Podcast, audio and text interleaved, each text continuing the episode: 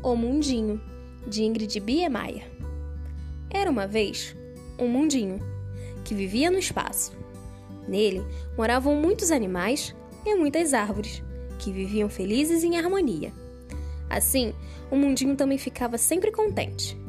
Ele gostava de ouvir a música dos pássaros e o som mágico de suas cachoeiras, de sentir o leve perfume de suas matas e doces flores, de ver os animais brincando sem parar nas suas terras e na água.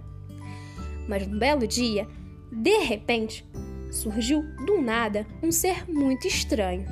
Todos olhavam para ele meio encasquetado, pois nunca tinham visto por ali.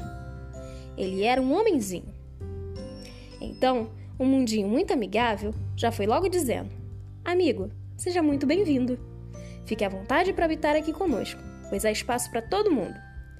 O homenzinho então agradeceu e ficou muito contente, e chamou outros homenzinhos para morar lá. O mundinho, sempre muito simpático, sorria para todos. Mas depois de alguns anos, o mundinho foi mudando, foi ficando estranho e já não sorria como antes. E chorava tristemente. Os homenzinhos estavam cada vez mais tomando conta dele, invadindo suas florestas e destruindo-as para construir coisas que eles achavam importantes.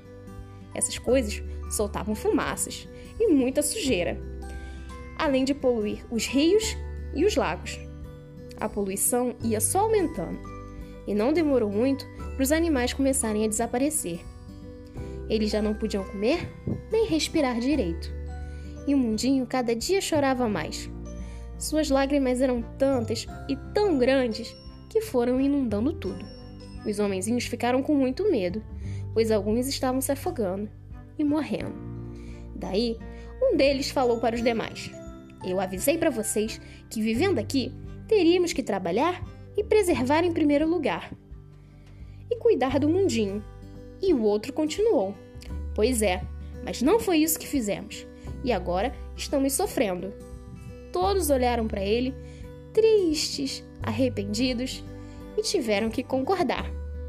Assim, eles decidiram ir pedir desculpas ao mundinho pela falta de consciência, por só pensarem em si próprios e em seus desejos. O mundinho então pensou, pensou e de repente teve uma ideia. Ainda podemos nos salvar se todos trabalharmos para isso. Assim, daquele dia em diante, todos unidos iniciaram um trabalho maravilhoso: cuidar do ambiente e da harmonia entre todos os seres vivos.